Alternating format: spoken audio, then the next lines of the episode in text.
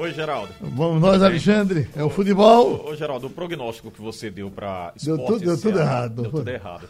Deu tudo errado. Acho que acertei no, no, no, no- Oi, você no acertou- empate do Santa Cruz, parece. No empate do Santa Cruz. Foi. Uhum. Exatamente. Aí o Náutico perde, né? Perdeu lá. Você falou que seria empate também, não foi? Acho que sim. Eu acho que sim. Acho que sim. Você Foi. falou que seria empate. E o esporte, você disse que perderia. O esporte vai vencer o Ceará.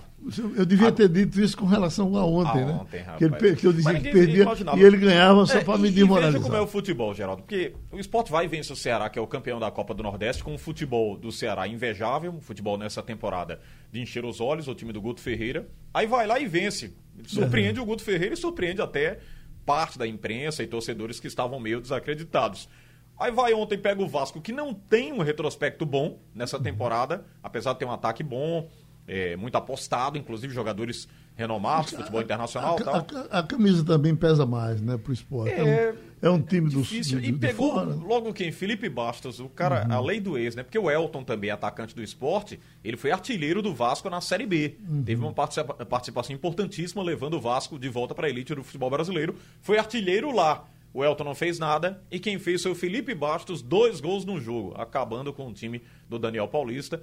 Inclusive meteu uma bola no travessão, um bolão poderia ser 3 a 0 mas foi 2 a 0 perdeu de forma, diríamos que ruim. O Alexandre, há, há algum tempo o esporte vem, vem, vem sendo é, o quebrador de galho de time que está com problema e É, tal. é, né? exatamente, isso Então, acontece. O Vasco precisava começar a ser acreditado? Precisava. Então vai lá, o esporte perde de 2 a 0 Já pensou, rapaz? né? O- e mais de 40 dias, viu? Que o o Ceará o estava bem na fita, não sei o quê, então não, aí vamos vencê-lo. Aí venceu. Entendeu? Aí Exatamente. dar um jeito nisso. O né? futebol é sempre é, inimaginável, né? Os resultados são inimagináveis. Mas foi o que aconteceu, perdeu vai tentar recuperar-se logo contra quem? O Atlético Goianiense, que bateu o Flamengo. A hora é essa. E é bem capaz de ganhar, viu? É bem capaz de É. ganhar. Fora de casa. Exatamente. Joga Vamos lá, Olímpico vamos de ganhar. Vamos lá. Vamos ouvir aqui o técnico Daniel Paulista, porque após essa derrota ontem para o time do Vasco, eh, o Daniel fez uma avaliação com dois gols do Felipe Bastos, como dissemos. Não foi legal, né? Ver um jogador que passou pelo esporte. Aliás, eu diria até que o Felipe Bastos saiu de forma meio tumultuada. Ele e o Michel, né? Que foram os Bastos contratados para aquela temporada foram bastante criticados no momento, né? O diretor de futebol era o Guilherme Beltrão, disseram até que entrou em desavença lá com os dois jogadores, mas o Guilherme depois desmentiu essa informação e obviamente eles não renderam o que o torcedor esperava. Na visão de alguns, sim, tiveram participação importante no elenco do esporte quando foram contratados e foram muito apostados naquele momento, o Felipe e o Michel Bastos. Hoje o Felipe Bastos na equipe do Vasco da Gama faz dois gols, passa pelo esporte, teve uma probabilidade, como dissemos aqui, de um terceiro gol, não acertou, foi lá no travessão, na forquilha, né? Naquele L, lá na, na curva do travessão, poderia ser um placar um pouco melhor para o time do Vasco, mas o placar foi 2 a 0 O Daniel Paulista esteve na avaliação, é, concedendo entrevista coletiva para os profissionais de imprensa. O Igor Moura, ontem, inclusive, com Marcelo Araújo, rodou essa entrevista. A gente vai reprisar aqui para que o torcedor possa entender um pouquinho mais da explicação do comandante do elenco rubro-negro pernambucano, o que foi essa derrota, placar de 2 a 0 Acho que a leitura que eu faço do jogo é alguns momentos de oscilação, mas de uma maneira geral a gente teve um melhor controle do jogo, mais posse de bola, mais finalizações, né, mais escanteios, mas assim, mas faltamos ser mais é, incisivos no momento de definição, né? Fizemos o goleiro do Vasco trabalhar muito pouco, tivemos mais finalizações, mais finalizações sem fazer o goleiro adversário trabalhar e isso dificultou o nosso jogo, já que o Vasco encontrou um gol logo no início da partida e, e aí se posicionou para o contra-ataque, depois fez mais um gol numa, numa, bela cobrança de falta e, e a, fez uma vantagem dentro do primeiro tempo que, que nos deixou numa situação complicada. Mas de uma maneira geral a equipe apresentou ainda coisas boas. É, o Campeonato Brasileiro é isso, é um campeonato de dificuldade, a gente tem que trabalhar em cima desses erros que aconteceram hoje, tem que ser mais incisivo no momento ali de definição, tem que procurar definir melhor as jogadas, fazer o goleiro adversário trabalhar, definir, é, um, ter um poder de marcação ali atrás e não sofrer esses gols que a gente sofreu hoje, é, para não comprometer, porque foram gols é, que a gente acabou tendo momentos ali de falha, de falha coletiva, vindo é uma falha que foi é, culminando em vários setores e acabou com, com o primeiro gol do Vasco, principalmente no início, dificultou, dificultou as coisas. Mas vamos para a próxima partida. Hoje, infelizmente, não deu, seguir trabalhando. Para o próximo jogo, procurar corrigir esses erros, minimizar esses erros, para que a gente possa, no domingo, traduzir essa maior posse de bola, essas maiores finalizações em, em chances reais de gols, para que a gente possa sair com um resultado, um resultado diferente. O primeiro gol, uma jogada individual pela beirada do campo, conseguiu fazer um bom cruzamento, um cruzamento muito difícil que, que é, aumenta a chance de gol do, do, adversário e nós no rebote também não estávamos com marcação encaixada. Como eu disse, é uma falha coletiva que acontece, já que nós no início de jogo acho que foi o nosso pior momento ali dentro da partida, onde a gente não conseguiu encontrar a intensidade que o jogo precisava. E quando eu falo intensidade, não é, é correr, eu falo intensidade, é fazer um jogo mais dinâmico, com posse de bola, passes mais mais rápidos, ser, é, agredir mais o adversário. Então acho que foi o nosso pior momento dentro da partida. E o Vasco acabou encontrando esse gol no momento onde a gente mais oscilou dentro da partida e depois disso o Vasco sentou em cima dessa vantagem, encontrou um gol depois, uma bela cobrança de falta e aí dificultou mais as coisas para nós. Principalmente no segundo tempo, fizemos um ataque em cima do, do, adversário, tivemos muito mais posse de bola, rondamos mais a área do adversário. Lógico que faltou, como eu já disse, ser mais incisivo, ser mais, é, mais é, cirúrgico nas, nas, oportunidades que a gente tentou criar e, e, rondou a área do adversário, coisa que eu acho que foi um, um dos maiores erros que a nossa equipe teve hoje dentro do jogo. Agora, nós vamos avaliar jogo a jogo a questão de desgaste. Se pontualmente algum jogador sentir alguma situação que vai ser determinante para o rendimento da equipe, a gente vai com certeza estar tá atuando, já que a gente trouxe é, um número de jogadores para isso e vamos aguardar aí a, esses dias até, a, até esse jogo de domingo contra o Atlético. O Vasco jogou de uma maneira, uma forma diferente da do Ceará na primeira rodada. O esporte com mais posse de bola criou muito menos do que no último sábado. Ao seu ver, na sua opinião, os erros do último terço do campo se repetiram hoje? E se sim, alguma explicação para isso? Olha, as circunstâncias do jogo, é, a cada partida, elas se modificam. Né? Hoje nós enfrentamos um adversário fora de casa. É, acho que no início da partida a gente teve uma, uma oscilação maior dentro do jogo. Nos custou caro porque a gente acabou sofrendo um gol logo no início, aos sete minutos, e, e isso beneficiou muito o adversário e a gente teve que começar a nos expor mais porque precisávamos correr atrás do resultado e quem se expõe mais acaba ficando mais exposto ao risco, né? Mas de uma maneira geral a gente é, ainda conseguiu crescer dentro da partida, com boa posse de bola no campo ofensivo, mas como eu falei, eu acho que o nosso maior erro hoje foi não ter sido tão incisivo ali no setor de ataque. A gente teve mais posse de bola, bom toque de bola de um lado para o outro, mas faltou é, aquele poder maior de definição. E aí, quando eu falo poder de definição, isso é, tem toda a equipe, é uma falha coletiva. Então, a gente vai trabalhar em cima disso para que nas próximas partidas a gente melhore, já que contra o Ceará a gente conseguiu ter esse poder de definição, tendo muito menos posse de bola. Na sua avaliação, o que é que o esporte precisa mudar para poder conseguir a vitória contra o Atlético Goianiense? E queria também que você avaliasse a entrada do atacante Lucas Venuto e falasse pra gente quanto ele aguenta jogar, se aguenta jogar uma partida inteira, já que estava há muito tempo sem atuar e entrar em campo disse, eu acho que o nosso, o nosso principal trabalho agora é tentar que a equipe não oscile é, de uma partida para outra, como fizemos do Ceará e agora contra o Vasco, para que a gente seja uma equipe mais constante, principalmente é, no setor ofensivo e defensivo, porque hoje nos custou caro esse resultado. É, mas isso é o, é o, Campeonato Brasileiro, é um campeonato de dificuldade, um campeonato que a, a cada dia a gente vai ter que procurar jogar no nosso máximo para que a gente possa conseguir os resultados. Sobre a estreia do Lucas, acho que, se, acho que se portou bem, fez o que a gente esperava dele, ser um jogador rápido pela beirada do campo, incomodar os adversários por ali. É lógico eu acho que ele tem muito ainda a crescer e eu acho que ele pode provar muito ainda dentro dos jogos para que, que consiga nos ajudar. É, como você disse, foi a primeira partida acho que dele nesse ano, tinha jogado muito pouco pelo Santos. Então, assim, isso é um, é um passo de cada vez, é gradativo, vai ganhando mais minutos, vai ganhando mais oportunidades. E a gente vai avaliando dia a dia qual vai ser essa melhora dele para que a gente possa formar sempre a melhor equipe para os jogos que vem pela frente. Muito bem, o técnico Daniel Paulista elogiando o Lucas Venuto, que entrou no jogo, primeira partida dele com a camisa do esporte, obviamente que vai brigar agora pela titularidade com o Elton, o Brocador que deve estar voltando aí para o time, enfim, essas peças que o técnico tem à disposição para a sequência do Campeonato Brasileiro. Agora, só como nós dissemos aqui, comentamos com o Geraldo, o esporte enfrenta o Atlético Goianiense no domingo. Esse jogo será às 19 horas lá no Olímpico, em Goiânia. E bom lembrar que o Atlético vem do resultado contra o Flamengo.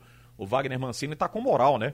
Time em alta, o time comandado pelo Wagner Mancini, venceu o Flamengo na quarta-feira 3 a 0. 3 a 0. Já pensou? um, resultado que ninguém imaginava. O Atlético vai lá, faz 3 a 0 no Olímpico, tem essa segunda partida em casa. É, embora muitos coloquem como fator casa não pesando muito nessa pandemia sem a presença do torcedor.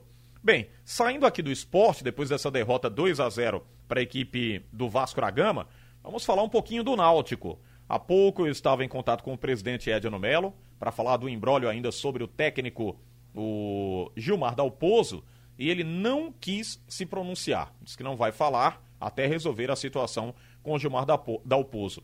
Ontem nós entramos em contato com a assessoria do Náutico, Luiz Charamba, para que a gente pudesse conversar também com o técnico Dudu Cearense.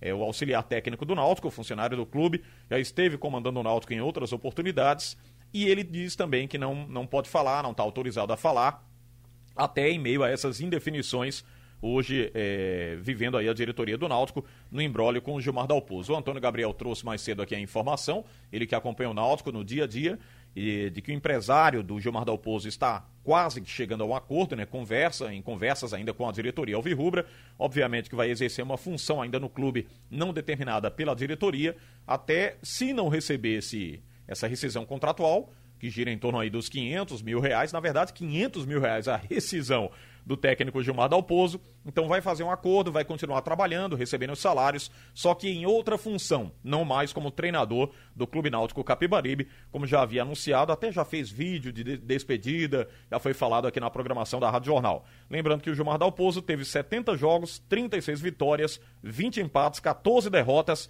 gerando um aproveitamento de 60,9% na equipe do Náutico. Quem deve comandar amanhã a equipe contra o CRB já que o Náutico entra em campo às 19 horas nos aflitos, é o Dudu Cearense, este que não está autorizado a falar como treinador do clube, o interino, né, é, dessa sequência do trabalho, visando aí os próximos jogos, ou seja, amanhã contra o CRB, o jogo programado para as 19 horas no Elágio Barros Carvalho pela Série B do Brasileiro.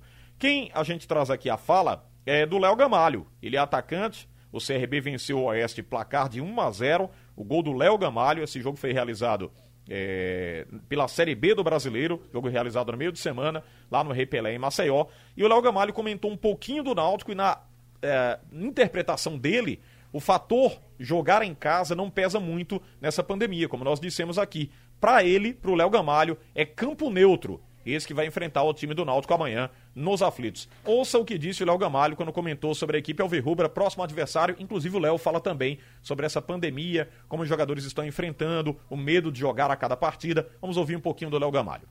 A gente está vendo um momento atípico, no qual fora de casa é, não tem torcida, né? Então, digamos, aquela atmosfera, aquela pressão que normalmente vem da arquibancada não tem. Então, personalidade para a gente jogar, né? para a gente arriscar, ir para cima, né? criar superioridade, é, pressionar a equipe deles, porque sem essa atmosfera que o torcedor normalmente coloca né?